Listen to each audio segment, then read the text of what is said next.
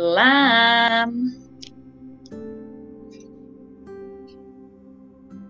Oi, gente linda! Bora lá começar mais um chá de quinta. Bora, bora! Bora, bora, bora, bora!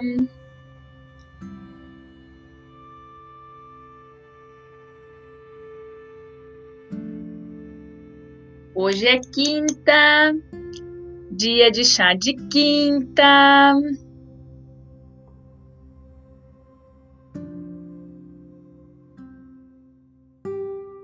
Hoje é quinta, dia de chá de quinta. Oi, gente querida do Insta. Oiê! Oi, gente! Olá, minha gente do YouTube! Oiê! Prontos para mais um chá de quinta? O chá de quinta de hoje é de utilidade pública. É de assunto de da mais alta relevância. Olá, Maicon César! Adoro! Alguém começou a interagir comigo! Uhul! Muito bom! Muito, muito bem! Bora! Quero ver as apostas aí. Vamos começar as apostas. Qual vai ser o tema de hoje do chá de quinta? Qual vai ser? Quero ver as apostas. Relembrando a galera do Insta que se vocês quiserem fazer comentários, se vocês quiserem fazer perguntas na versão ao vivo, é só lá no YouTube, tá bom? O Insta a gente está transmitindo, mas não está aberto para perguntas e comentários. Então, perguntas e comentários, espero vocês no YouTube. E também, para quem não está assistindo ao vivo, eu quero dizer que vocês podem mandar as perguntas e os comentários de vocês depois, porque vai começar um novo programa no qual eu vou estar tá só respondendo e comentando perguntas de vocês e comentários de vocês, ok? Então, deixem aí que os comentários que eu não consegui responder agora durante a live, Deixem aí os comentários, porque fiquem bem tranquilos que eu vou responder, eu vou conversar com vocês sobre eles. Certo? Olha o povo chegando, vamos chegando, gente. Olha a Regiane, tudo bem? Muito bom. E aí, gente, bora apostar? Bora apostar sobre o que, que vai ser o chá de quinta de hoje? Cadê? Cadê? Priscila! Priscila tá quase com overdose de mim, hein? Priscila, muito bom! Tati! Que delícia! Bora lá! O assunto de hoje, como eu falei, é de utilidade pública, gente. O tema de hoje é mega importante. Então, tô querendo saber se vocês vão fazer apostas ou não sobre quais são o qual é o tema de hoje do chá de quinta. Vamos chegando, gente. Cadê? Olha aí o povo chegando. Ê! Kleina, Vladimir, Ê! o povo botando boa tarde, dando oi. Olha a Karen, Ê! aí, Karen nunca me abandona, muito bom. Muito bom. Oi, gente do Insta. Gente linda do Insta, ó. Beijo para vocês. Beijão. Gente, vou começar. Enquanto eu deixo vocês fazendo apostas aí sobre qual vai ser o tema do chá de hoje, eu só quero deixar bem claro que o tema do chá de hoje é de utilidade pública. Ou seja, é importante, bem importante para o nosso momento atual, tá? O chá amargo de hoje é, olha o nome do chá, é uma indicação do Elson.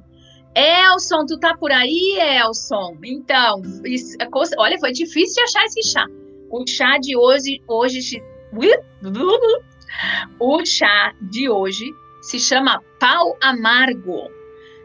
É, gente, é amargo. É muito amargo. Pensa num negócio amargo. Ainda bem que eu gosto de chás amargos, né, gente? Então esse chá de hoje, ele tá combinando com o nosso tema, com mais um tema amargo dos nossos chás de quinta. E eu não tô vendo ninguém fazendo aposta. Vocês já não fazem mais apostas. Vocês já, já se, se, se libertaram das expectativas de qual vai ser o tema. Eu só espero que quando eu disser o tema não saia todo mundo correndo, dizendo assim: ah, não, esse tema eu já sei tudo desse tema. Esse tema não tô nem aí para ele. Então, bora lá, bora lá, muito bom. Não tem apostas? Ah, tem alguém que gostou do anel. Olha o anel aqui. Ótimo, Isaura, muito bem. Obrigada. Então, bora lá. O tema de hoje, gente, é ansiedade. Hum, o tema de hoje é ansiedade. Ah, e agora é aquela coisa assim: ah, não, mais uma live sobre ansiedade, vou sair correndo. Então, gente, é necessário necessário por tudo que a gente está passando, necessário pela quantidade de gente que manda mensagem. Gente, eu recebi muitos pedidos. A ansiedade nem estava tanto na lista inicialmente, porque tem tantas outras outros temas amargos, né, que a gente poderia é, falar mas ainda mais com esse cenário que a gente está vivendo, a ansiedade está muito necessário. Então, o nosso tema de hoje é ansiedade. Alguém aí? Alguém aí já sentiu? Alguém aí conhece alguém que já sentiu? Alguém aí tem algum comentário sobre ansiedade? Pois é, pensem aí, gente nós estamos fazendo aniversário semana que vem, né? Nós estamos fazendo aniversário de distanciamento social. Nós estamos já há mais de um ano, né? Em novembro fez aniversário de oficialização da pandemia. Então, pensando nisso, não tem como fazer a segunda temporada sem falar sobre ansiedade. E quais são as quais são as formas de lidar com a ansiedade, se é que tem jeito, né, de lidar com a ansiedade e principalmente qual é a função em que ela nos ajuda e quando pode ser que nos atrapalhe. Então, é muito importante que a gente fale sobre esse tema. Então, bora lá. Bora lá. Olha, agora o povo no chat animou, hein? Eu até perdi os tantos comentários, gente, ó. Beijo, beijo. Beijo, beijo pra esse povo lindo do chat, que eu amo o chat. O chat é assim, um show à parte nessa vida nossa de, de online, né? E um beijo enorme pra galera que tá aí no Instagram. Oi! Ó, beijo, povo lindo do Instagram. Muito bom. Olha aí. Muito bom. Ansiedade. Comecemos pelo começo. Primeiro de tudo, uma pergunta que é super comum das pessoas fazerem é: um, qual é a diferença da ansiedade e do medo, por exemplo? Ou é a mesma coisa? Em que elas são parecidas, em que elas são diferentes? O que afinal é ansiedade? Ou que função ela tem, para que, que ela serve, porque a gente tem que sentir essa coisa que é tão desagradável às vezes de sentir, porque a gente tem que tomar esse chá amargo que a vida serve para gente. Qual é a boa da gente sentir ansiedade? Será que existe boa da gente sentir ansiedade? E como a gente pode lidar com ela? O que a gente pode fazer para lidar com ela. Então, esses vão ser os nossos temas de agora até às seis, na companhia de um chazinho. Um chazinho, estão vendo aí o chazinho? Na companhia de um chazinho de pau amargo, indicado pelo Elson. Elson, Elson é um seguidor assíduo aqui do canal do YouTube. Então, Elson, valeu a dica, tá? Muito obrigada. Foi difícil de achar esse chá, hein? Mas, e já quero dizer, se vocês precisarem de um chá realmente amargo, tá aí um que tá na lista dos amargos mesmo. Deixa eu aproveitar e dar uma olhada aqui no nosso chat que está animado. Muito bom. Oi, oi, oi. Adoro. Muito bom. Ansiedade na pandemia, isso mesmo, Cíntia. Ansiedade na pandemia. A gente não vai falar da ansiedade só na pandemia, mas a ansiedade na pandemia vai aparecer aqui para nós também. Não tem como, né? Não aparecer aqui para nós, tá?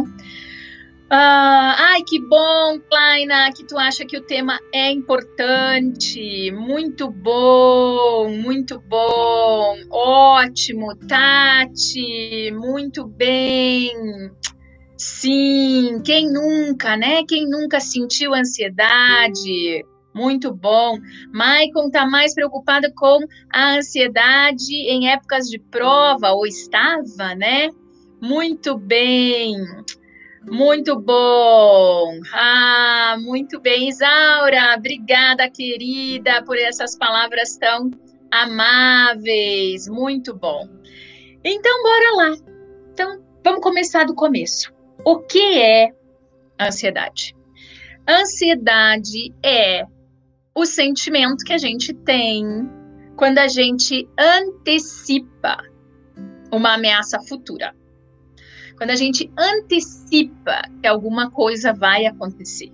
Aí vocês vão dizer, tá, mas e esse não é o medo? Não.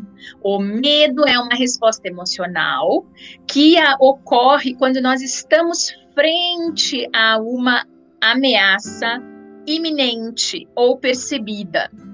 A ansiedade é quando eu antecipo uma ameaça que vai acontecer no futuro. Ou seja, é o medo, né? Do medo, como muita gente diz. Então, eu antecipo que eu vou me sentir é, ameaçada por alguma coisa, ou que eu vou me sentir insegura. Bota essa palavrinha aí no caderno, gente. A gente tem a tendência de achar muitas vezes que é só a ameaça, assim, a nossa integridade física, mas às vezes é a nossa segurança psicológica também. Então, por exemplo, nós podemos sentir ansiedade para coisas boas também. Então, por exemplo, a gente pode estar. Tá, vocês, se vocês convivem com crianças, vocês já devem ter visto crianças ansiosas pelo dia do seu aniversário, por exemplo. Ou seja, eu fico prevendo uma ansiedade, é, uma, uma ameaça ou uma insegurança, porque será que vai dar tudo certo do jeito que eu planejei? Mas lembra que, no primeiro momento, não confundam a ansiedade em si é um sentimento agradável. Em geral, a gente aprende a manejar ele, mas ele não é em si agradável, porque ele tem uma função de nos indicar que a gente precisa ficar atento a alguma coisa tá? Então ele tem uma função, essa, essa, essa emoção, esse sentimento, a ansiedade, ela tem a função de nos proteger, de nos deixar atentos a alguma ameaça futura, por exemplo. Por um lado, isso faz é, a gente ficar mais atento, faz a gente se cuidar mais. O problema é que quando isso se torna sistemático na nossa vida, quando isso passa a ocupar a nossa vida a um ponto tal que a gente não consegue, por exemplo, fazer as coisas cotidianas é, e coisas assim, por exemplo, a gente vê o que a literatura vai chamar de ansiedade disfuncional, porque daí ela passa a nos atrapalhar. Então, bora lá todo mundo para a mesma página do livro. A mesma página do livro significa dizer que Todos nós sentimos ansiedade em algum momento. Todos nós temos esse potencial de sentir algo em relação a uma ameaça futura, um, mas nem sempre esta estas emoções desagradáveis de sentir estão relacionadas com um funcionamento disfuncional, ou nem sempre isso é uma considerado uma sintomatologia. Então, quando é que a gente poderia dizer que a ansiedade virou isso que todos os, os, os as pessoas na, na, nas comunicações falam que é o mal do século, assim como a depressão, né? A, a ansiedade é considerada o mal do século. E na pandemia, os índices de ansiedade têm se mostrado elevadíssimos. E vejam que isso faz todo sentido, gente, porque acompanhem comigo. Nós estamos, de fato, em um momento de alta insegurança, um momento no qual nós não sabemos exatamente o que esperar e que nós nos sentimos ameaçados por alguma coisa que de fato existe e que de fato nós estamos antecipando uma ameaça futura. Então, percebam que a ansiedade ela pode estar associada com uma, uma ameaça que é real, ou ela pode estar também associada com uma ameaça que é imaginada. Ou então ela pode ser um combo, um híbrido, um mix dessas duas coisas. De uma coisa que é meio real e meio imaginada certo?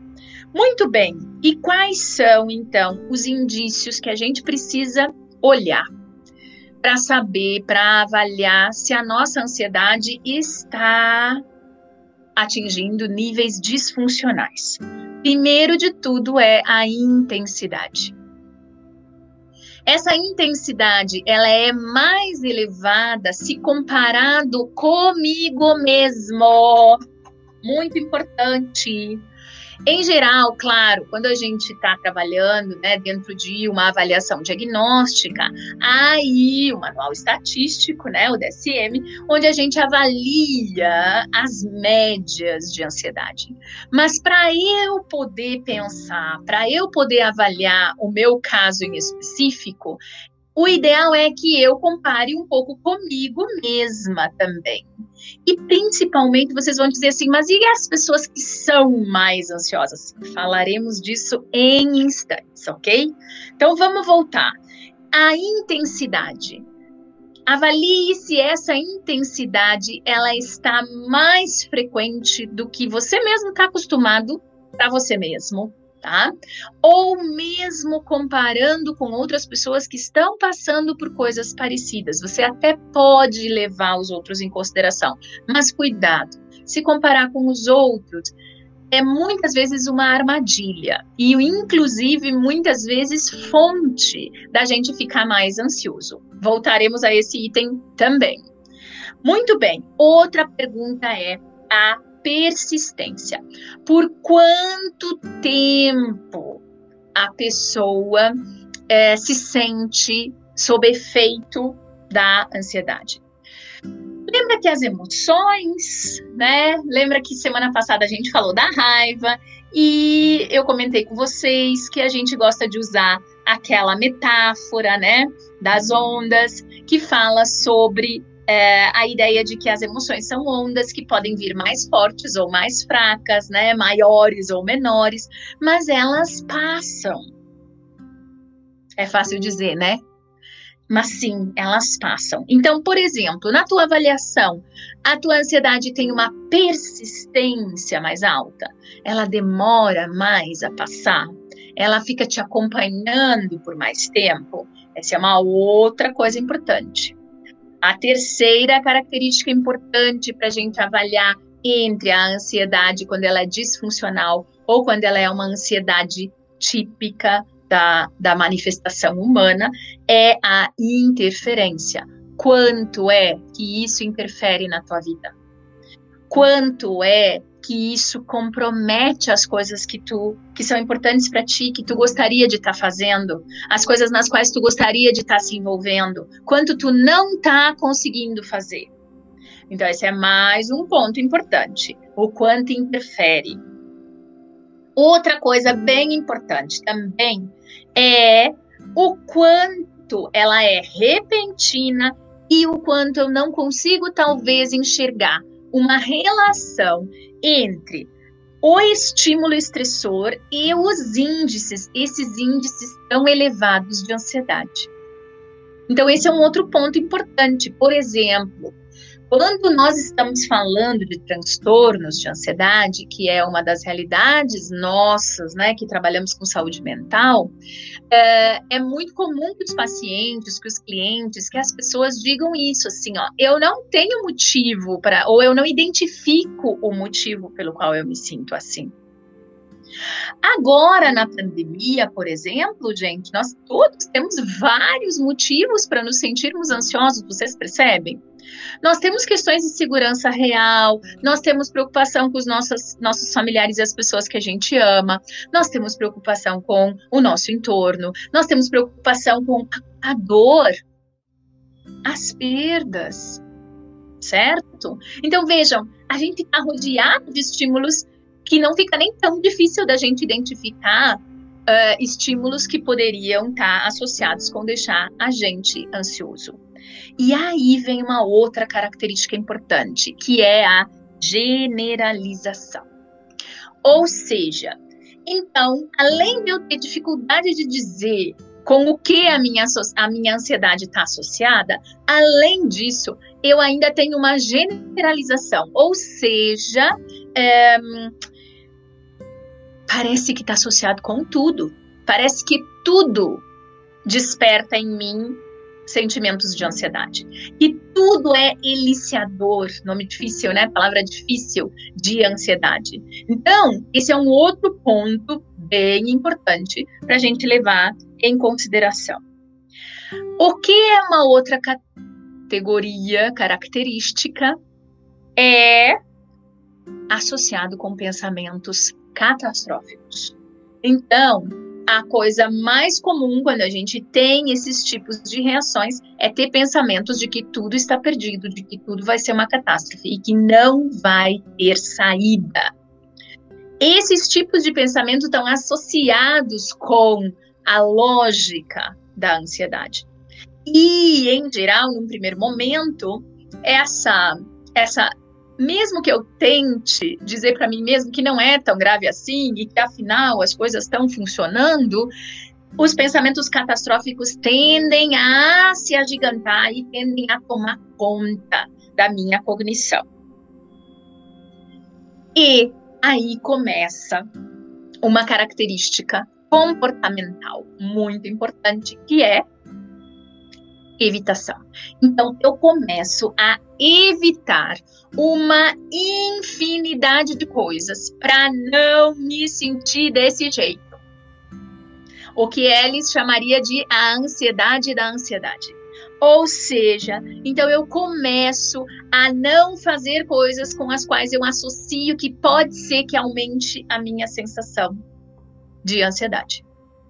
E aí, então, eu me envolvo em uma série de comportamentos evitativos, desde me isolar, desde não falar sobre o assunto, desde ehm, desde evitar lugares, pessoas, situações, até pensamentos, até mesmo ehm, coisas, contextos, fazer determinadas coisas, ou seja, uma infinidade de coisas eu passo a evitar. E quanto mais disfuncional vai ficando, mais evitativos nós vamos ficando, mais pensamentos catastróficos nós vamos tendo, mais intensidade, mais isso vai tomando conta.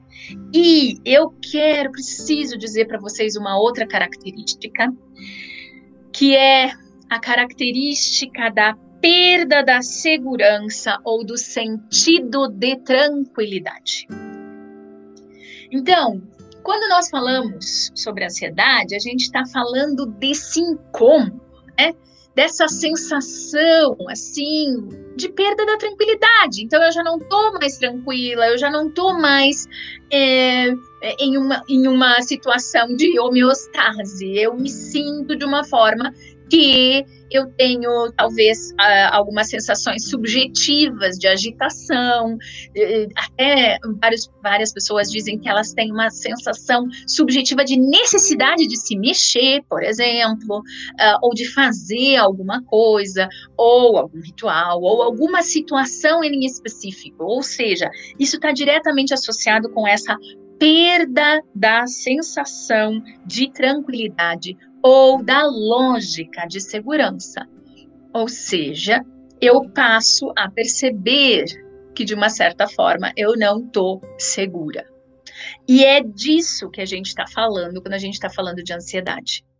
Então, todas as outras coisas que as pessoas chamam de ansiedade, gente, podem ser coisas super difíceis de lidar, podem ser coisas super importantes da gente avaliar, inclusive, de pedir ajuda, mas talvez elas sejam, na verdade, outras coisas que as pessoas estão sentindo ou passando e que estão associadas com a ansiedade, mas que talvez não sejam única e exclusivamente ansiedade, ok?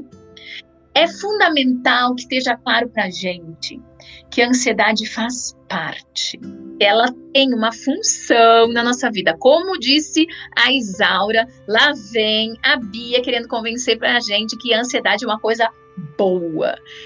Sim, ela tá te dando um aviso, como todas as nossas emoções desagradáveis de sentir, como todas as nossas emoções, na verdade. Elas são termômetros, gente. Elas estão nos avisando que alguma coisa está nos afetando ou nos preocupando, aqui no caso, ou nos fazendo a gente se sentir inseguro, ou que a nossa homeostase está ameaçada, ou mesmo que a gente pode estar se metendo em algo perigoso, certo?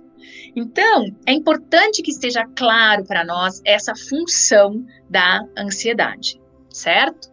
Muito bem, já falei horrores, né, gente? Agora eu vou dar uma olhada aqui, mandar um beijo, um beijo gigante para esse povo lindo do Instagram e um beijo mais gigante ainda para esse povo lindo do YouTube. E deixa eu dar uma olhada nos comentários de vocês no nosso chat. Muito bom, olha aí, muito bem. Medo de morrer, taquicardia, a Tati tá falando, né? Lugares fechados, muito bom. Maicon, ótima pergunta. A ansiedade depende de um acontecimento futuro que vai acontecer ou não, enquanto o medo não necessariamente? O medo, na verdade, tem a ver com aqui e agora, com um estímulo que está me ameaçando. Real. É, ou imaginário também. Eu posso ter medo de alguma coisa que eu imagino, por exemplo, eu vou, eu, eu, vocês já, já devem ter passado por isso. Tu tá assistindo um filme de terror, por exemplo, e daí tu tem que ir num outro cômodo escuro para pegar alguma coisa. Eu sinto medo. Eu vou mesmo que não haja nada lá, mas vai que há, né? Vai que tem alguma coisa, né? Então, aí a gente está falando de uma ameaça ali naquele momento.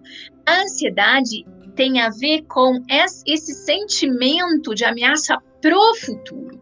Então, por exemplo, quando eu começo a me preocupar com como vai ficar o futuro, por exemplo, eu posso ter medo de estar de ser exposta ao vírus, um, ehm, ao coronavírus, por exemplo. E eu posso ter ansiedade sobre o que vai acontecer no momento pós-pandemia, por exemplo. E ambos são coisas reais, mas que estão associados com, é, com sentimentos, com emoções distintas, percebe?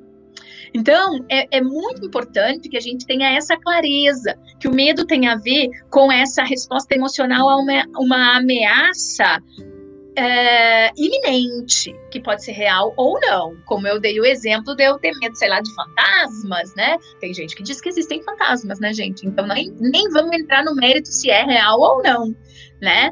Mas também no caso da ansiedade, pode ser para uma ameaça futura real ou percebida. Então, por exemplo, podem ser coisas que eu só temo, que eu só me preocupo na minha cabeça. Por exemplo, que eu não tenho evidências de que vão acontecer.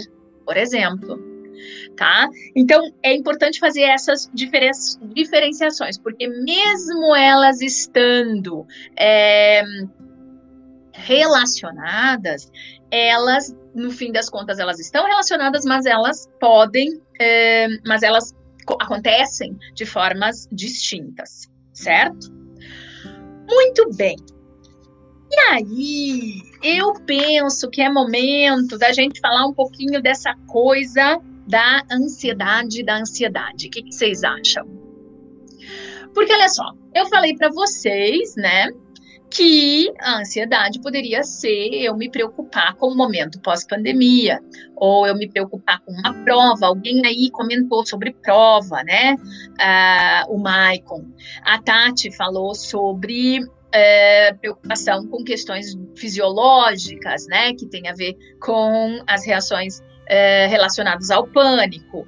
É, alguém que tenha uma ansiedade voltada para o social pode ter preocupações com escrutínio, palavra difícil, né? Ou seja, com ser de alguma forma é, colocado em uma situação de desvantagem, de ridicularização.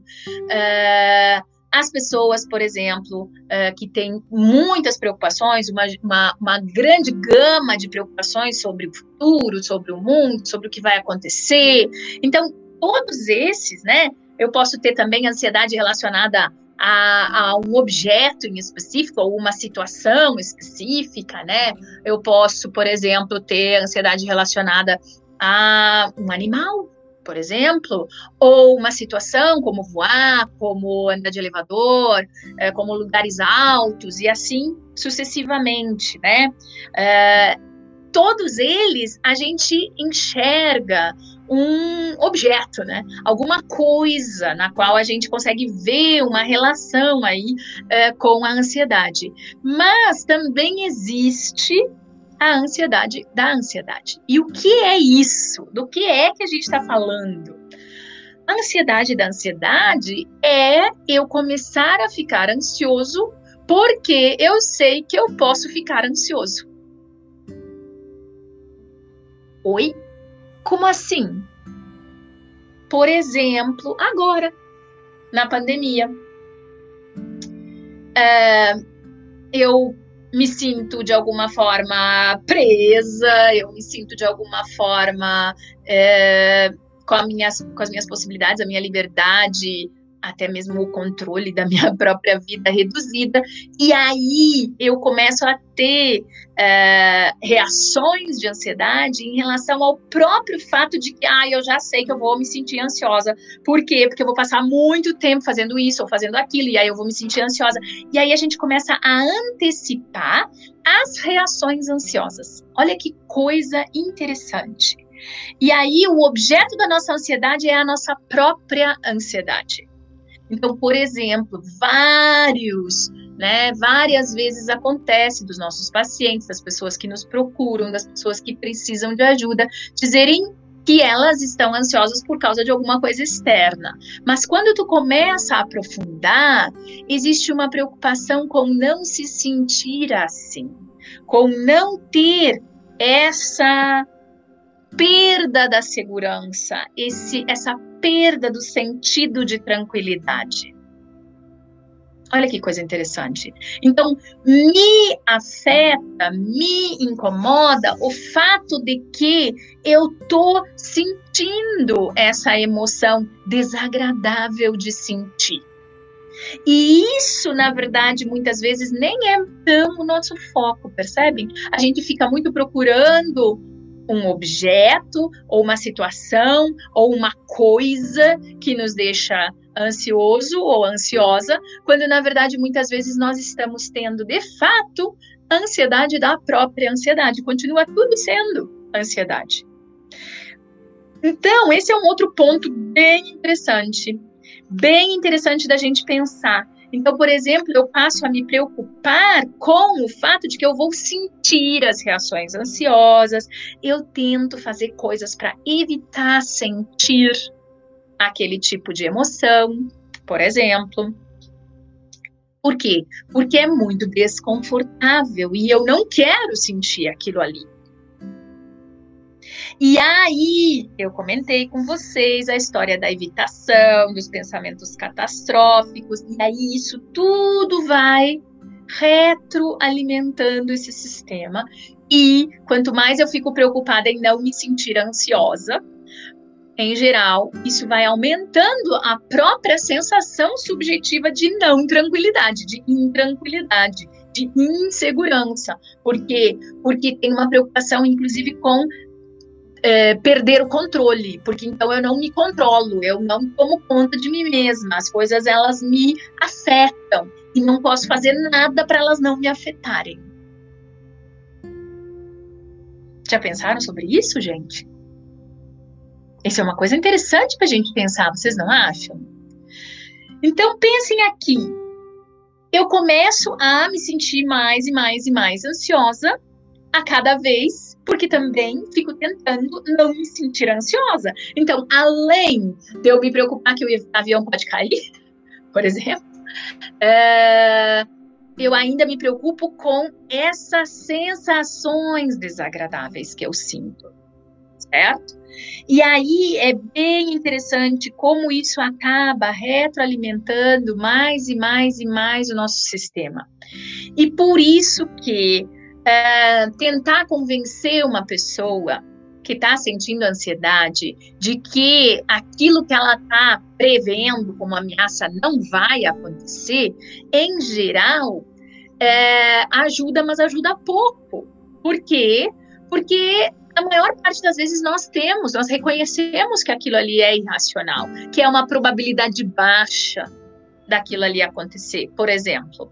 E, inclusive, nesse tipo de situação, existe um, um, fenômeno que é muito estudado e muito conhecido dentro da ansiedade voltada para o social, mas que também acontece nas outras ansiedades, né? Que é uma sensação de desmoralização, ou seja, eu mesma sei que não faz muito sentido eu estar tão preocupada com uma situação, com um elevador, com um voo, sei lá, com alguma coisa que eu estou antecipando uma ameaça futura.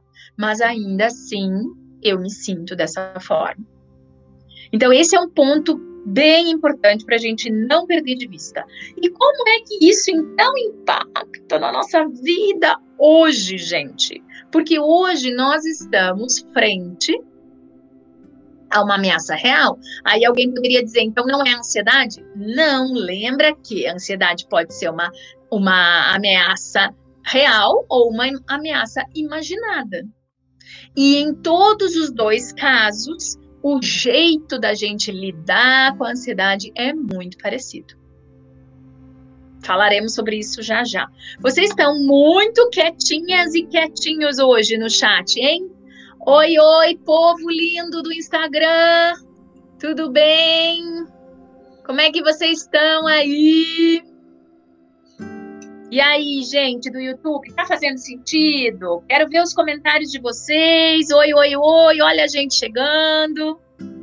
Tomando um chá amargo. Pau amargo, Elson. Elson, obrigada pela indicação. Bora lá tomar um chá. Muito bem. Aí a pergunta que não quer calar. Fazemos o quê? Antes da gente fazer alguma coisa, não vai dar para a gente não visitar a Beck, né? Então vamos visitar a Beck. O que é que está no âmago da ansiedade, segundo a terapia cognitivo-comportamental? É o que, que Beck e Clark vão dizer.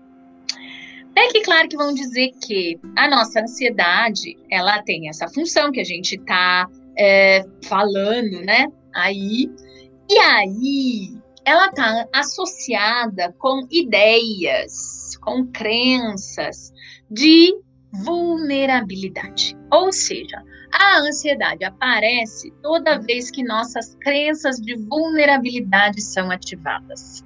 O que, que é isso?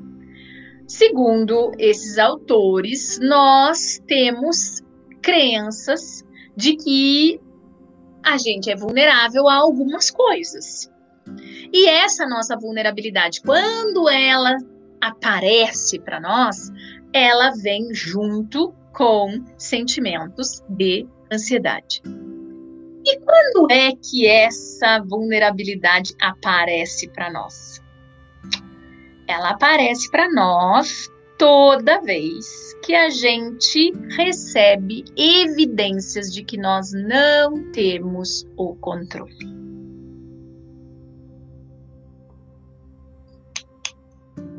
Por que a pausa dramática agora? Porque é muito comum as pessoas falarem: você tem que controlar a sua ansiedade. Você tem que se controlar. Controle-se, né?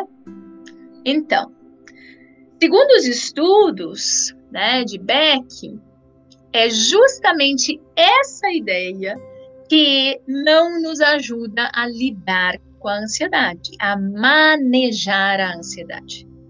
É exatamente a nossa crença de que a gente pode controlar as coisas que acaba jogando, as evidências acabam jogando na nossa cara que a gente não tem o controle das coisas. Não assim desse jeito que eu controlo o que está na minha volta. E uma vez eu, eu descobrindo que eu não tenho o controle das coisas, eu acabo me deparando com a minha vulnerabilidade. E quando eu me deparo com a minha vulnerabilidade, eu acabo percebendo as ameaças futuras e isso acaba estando associado com sentimentos de ansiedade. Isso significa dizer que, de um jeito muito simplista, é só a gente não querer controlar as coisas. Quem dera, né, gente? Quem dera fosse simples assim, né? Só que não a nossa tentativa, o nosso envolvimento em querer controlar, inclusive controlar as nossas reações fisiológicas em relação à ansiedade, controlar as coisas, a vida, as outras pessoas, os contextos, todas essas coisas, na verdade, no fim das contas, acabam nos dando evidências de que nós não temos esse controle. E se nós não temos esse controle, a gente acaba se deparando com o âmago da lógica da vulnerabilidade. Só que alguns de nós tem, temos um desejo profundo de controlar, né? Alguns de nós, ou todos nós, vai saber, né? E enquanto a gente não aprende a lidar com o fato de que nós não temos o controle sobre as nossas emoções, e sim, nós podemos manejar, lidar, reagir, resolver problemas, mas controlar a gente não consegue, gente. Tem certeza, Bia? É isso mesmo? É isso mesmo. Aí vocês vão dizer, ah, então tá, então é pra gente se entregar e dizer assim, somos um saco de emoções e boa. A ideia é que todas as emoções, agradáveis e desagradáveis de sentir, fazem parte da nossa vida. E que elas nos informam coisas sobre o nosso contexto, sobre o que está passando, sobre o que a gente está vivendo. Elas nos informam coisas. E essa informação é importante para a gente. Então a gente não deveria nem querer não sentir. O caso é que é real, que é desagradável de sentir algumas coisas. E cada vez mais a gente tem sido ensinado e também ensinado às próprias crianças que hum, se frustrar, sentir coisas desagradáveis é feio, é ruim, e que a gente tem que estar tá sempre bem, que a gente tem que estar tá sempre feliz, que a gente tem que estar tá sempre A, B, C ou D. Quando na verdade a gente precisa lidar com toda essa gama de cores de emoções. Então, pensando nisso, a ideia é o quê? Desculpem, é desenvolver tolerância.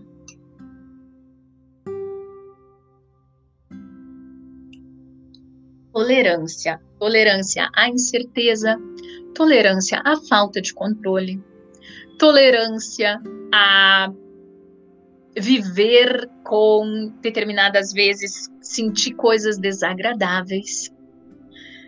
E nós lutamos contra isso muito.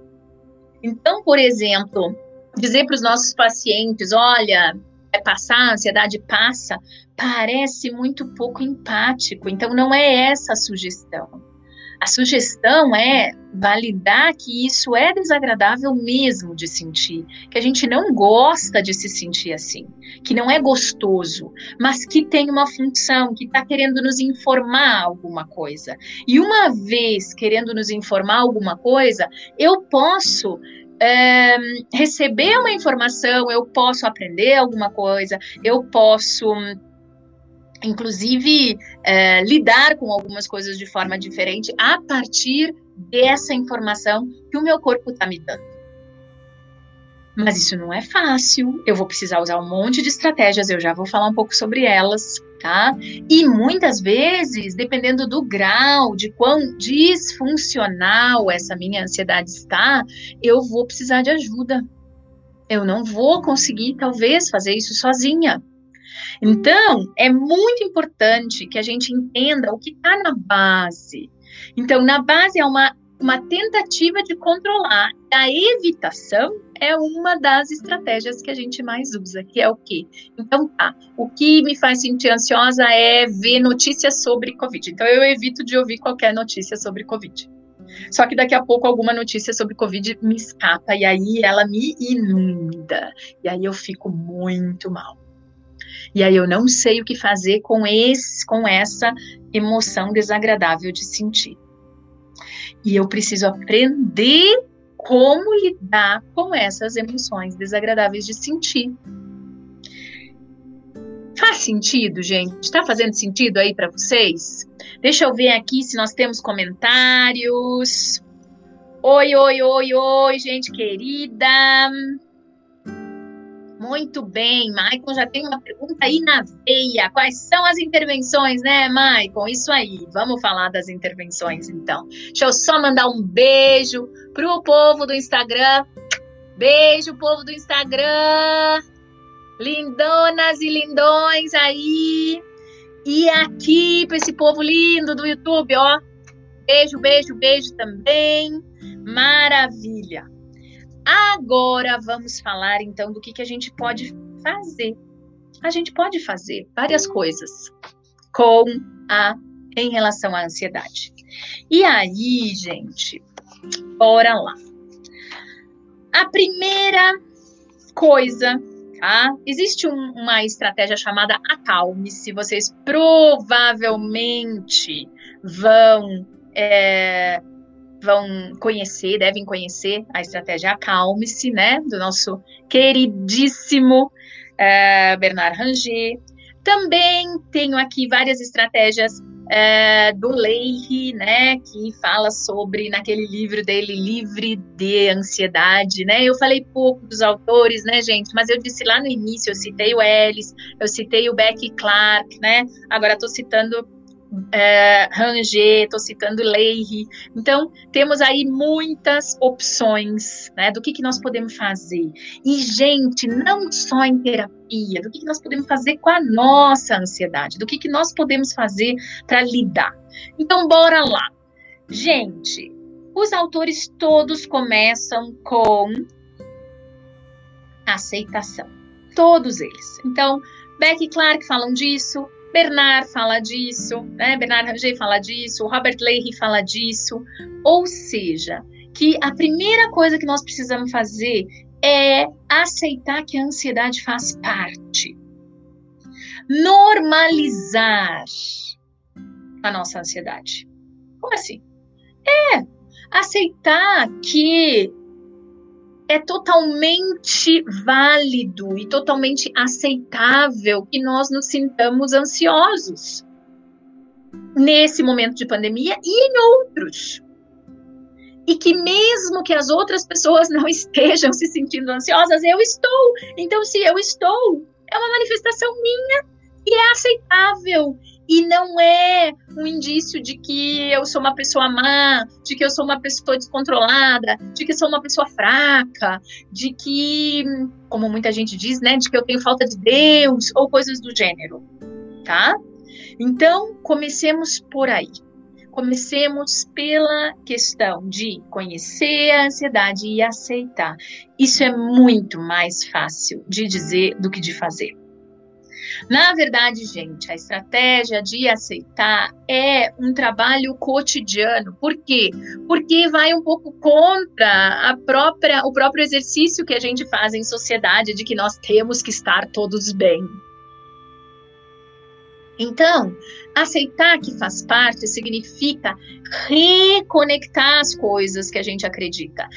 E significa nos autorizarmos eu mesma me autorizo a me sentir ansiosa. E aí, muito legal. Eu gosto muito da segunda estratégia do Leire. A segunda estratégia do Leire é fale sobre. Isso é muito interessante, gente, porque em geral a gente diz assim: "Ah, eu já aceitei" mas tu não consegue comentar com ninguém que tu te sente assim? Será que tu aceitou mesmo? Ou tu ainda acha que tu é uma pessoa estranha por se sentir assim? E aí tu não vai contar isso para ninguém. Eu não estou dizendo que tu vai botar no jornal, que tu vai fazer um outdoor dizendo eu me sinto ansiosa. Não, mas por exemplo, fale para alguém, assuma para alguém, comente com alguém que tu te sente ansiosa, quando tu tá ansiosa. Isso é muito interessante. Leire vai trazer vários dados de pesquisa, tanto no livro de ansiedade quanto no outro livro de ansiedade dele, e também nesse material que ele publicou aí, um, um paper sobre como lidar com a ansiedade na pandemia, que vocês devem ter visto, tá lá no Facebook dele. É, em que ele fala exatamente isso, ele mostra os dados de como eu dizer para as pessoas um, é um exercício de autoterapia. Por quê? Porque eu assumo para mim e para os outros que eu sinto isso e daí. E daí não no sentido não tô nem aí, mas ok, eu sinto isso. Eu tenho validade, tem validade, eu sinto, é aceitável, não me torna uma pessoa melhor ou pior do que ninguém. No caso da estratégia acalme-se, a segunda estratégia é contemple o seu entorno, que para o Leire é a terceira, que é o que? Preste atenção em coisas bacanas que estão na sua volta. Que coisas você gosta, né? Vocês vão ver lá, a gente volta lá para o primeiro episódio da primeira temporada do autocuidado, né? Ou seja, quais são as coisas que são prazerosas? Eu estou me sentindo ansiosa. Que coisa prazerosa, que coisas legais que eu posso contemplar. Por quê? Por causa daquelas características da ansiedade, o meu pensamento acelera, meu coração acelera e eu fico extremamente autofocada. Então, a ideia é o quê? É eu sair um pouco de mim e olhar o meu entorno. O que é que está acontecendo no meu entorno? Adoro na estratégia Calme-se é contemple o entorno, certo? Muito bem. Terceira, não, essa foi a terceira, né? Quarta dica, ainda lá na estratégia Acalme-se. Ela é a terceira da estratégia Acalme-se, mas é que eu roubei uma dica lá do Leiri adicional. É, haja como se não estivesse ansioso. Gente, isso é um negócio muito louco. Muito louco mesmo. Muito legal. Você tá por dentro de um vulcão, uma coisa louca. E aí tu vai fazer literalmente intenção paradoxal, né? Ou seja, tu vai fazer um, um agir, tu vai calcular os teus comportamentos de forma como é que eu agiria se eu não estivesse ansiosa? Então, não é dizer eu não estou ansiosa, eu não estou ansiosa, eu não estou ansiosa. Não, eu estou ansiosa, eu estou contemplando o meu entorno e como é, eu estou, eu estando ansiosa, eu ajo de uma forma. Como eu agiria se eu não estivesse? E aí agir com consciência de uma forma diferente. Gente, isso é muito exercício. É muito, muito, muito, muito, muito, muito exercício. Por quê? Porque quando eu tô no meio da onda gigante da emoção, eu tenho a tendência de não ter essa tranquilidade. Por isso é exercício, gente. Por isso que eu tenho que fazer listinha, por isso que eu tenho que anotar. Porque, no fim das contas, é muito importante que eu faça essas coisas em momentos em que eu tô menos ansiosa, para daí poder usar nos momentos em que eu tô mais ansiosa. Muito bem. Próxima dica tem a ver com respiração. Libere o ar é a dica da estratégia Acalme-se no Lei. A estratégia é respiração, ou seja, é a mesma estratégia presta atenção na respiração. Por quê? Porque um dos efeitos típicos da ansiedade é que eu passo a respirar de forma ofegante, isso aumenta ainda mais é, uma preparação, né? O meu corpo todo vai reagir a essa respiração, como se eu estivesse me, me preparando para fugir ou para lutar, quando na verdade eu não estou indo enfrentar o mamute, né? É outro mamute. Os mamutes são antecipações que eu estou fazendo. E eu não estou dizendo que não são mamutes da nossa realidade, gente. São, são os mamutes da nossa era. Mas aí é que tá.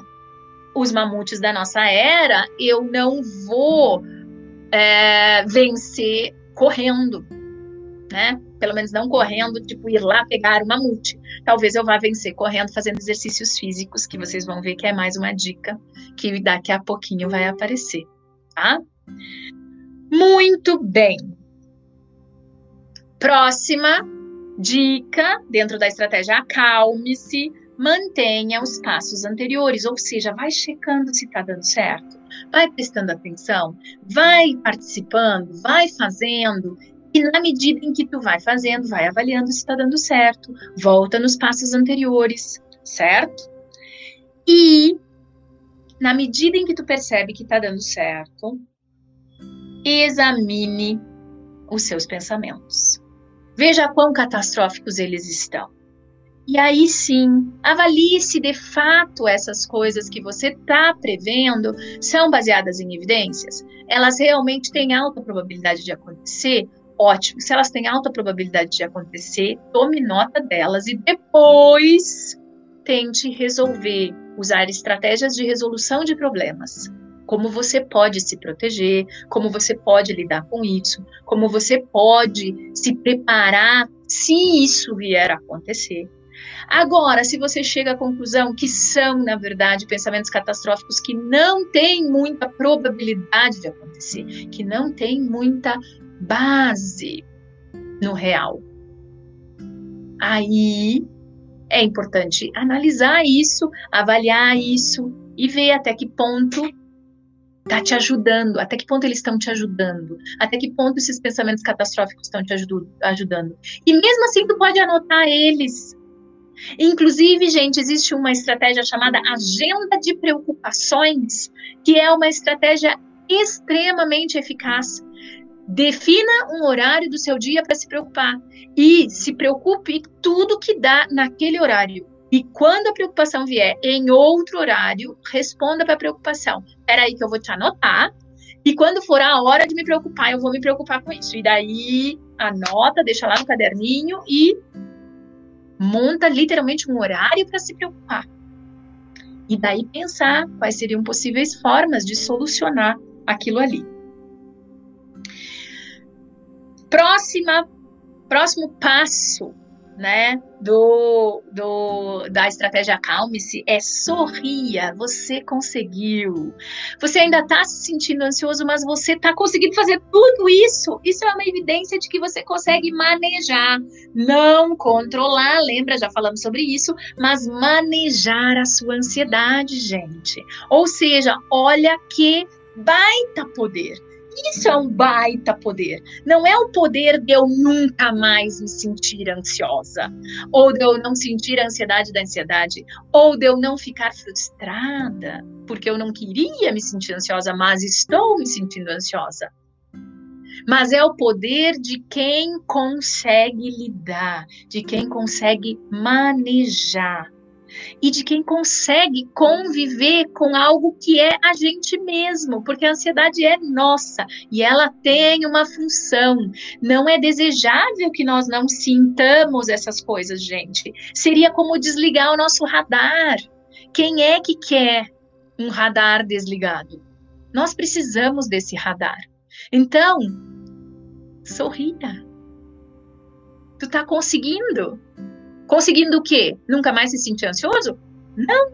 Tu está conseguindo algo muito mais legal, um, algo muito mais difícil, algo muito mais funcional, que é lidar com a ansiedade. E a última dica da estratégia acalme-se. Espere o melhor.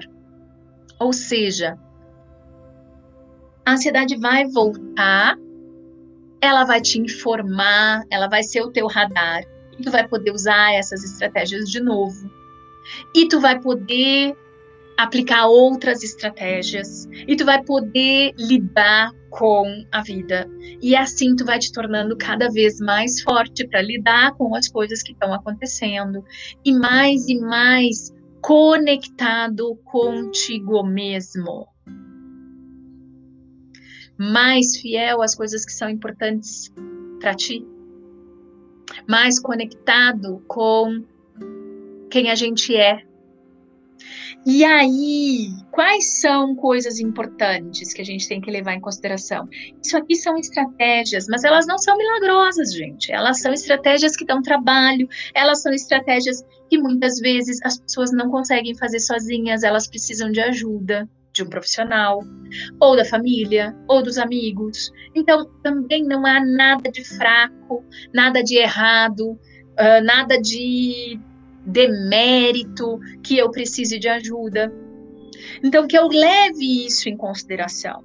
E que outras coisas o Leiri vai dizer além dessas que são importantes? A prática de exercícios físicos, por exemplo, os hábitos saudáveis, os hábitos de autocuidado. Então, resumindo, né, o que o Leire traz é que a gente faça essas coisas da estratégia Calme-se, mas adicionalmente que a gente também invista nas outras coisas que estão acontecendo. Então, por exemplo, a gente sabe que exercício físico é extremamente importante, higiene do sono é importante, é, comer e beber com sabedoria, adoro essa frase. E a última dica é uma dica mais a latia-bia, vinda lá da terapia focada na compaixão. Seja mais compassivo consigo mesmo. Se ofereça um pouco de compaixão. Não se exija tanto. Estamos todos no mesmo barco, gente. A ansiedade, ela está nos informando que nós estamos no meio de uma pandemia. Estranho talvez seja se eu não tivesse nenhum tipo de reação. Claro que existem pessoas que lidam diferente, também não quero dizer com isso que todo mundo tem que estar ansioso. As pessoas reagem de formas distintas.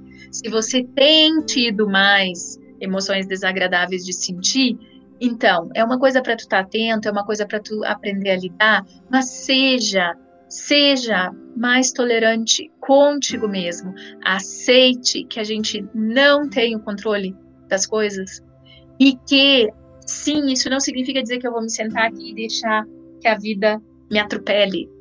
Mas, por outro lado, que eu também não me exija coisas que talvez só se exijam de sobre-humanos, né? Super-humanos. No fim das contas, nós somos só seres humanos e se a gente conseguir ser isso, a gente já está conseguindo ser bastante coisa. Esse é o recado do nosso chá de quinta de hoje sobre a ansiedade. Um chá amargo, regado a pau amargo, indicação do Elson e eu espero que ajude a gente a lidar com tudo isso que a gente está lidando. Eu sei que eu acabei abandonando o nosso chat, mas como eu prometi para vocês, podem deixar os comentários de vocês aí, podem comentar, podem criticar, podem fazer o que vocês acharem adequado. Depois a gente vai responder, eu vou responder aí os comentários, tá? Povo lindo do Instagram, lembrando, né, que se vocês querem fazer comentários, vocês têm que vir aqui pro YouTube, tá bom? E vai ficar salvo o chá de quinta no YouTube. Vocês podem, você que está assistindo depois, não ao vivo, pode deixar seus comentários, porque em breve a gente vai começar com um novo programa, no qual eu só vou falar dos comentários que as pessoas fizeram dos vídeos, tá certo? Gente querida, ó, beijo, beijo, beijo, povo lindo do Instagram. Semana que vem tem de novo. Qual será que vai ser o chá amargo da semana que vem?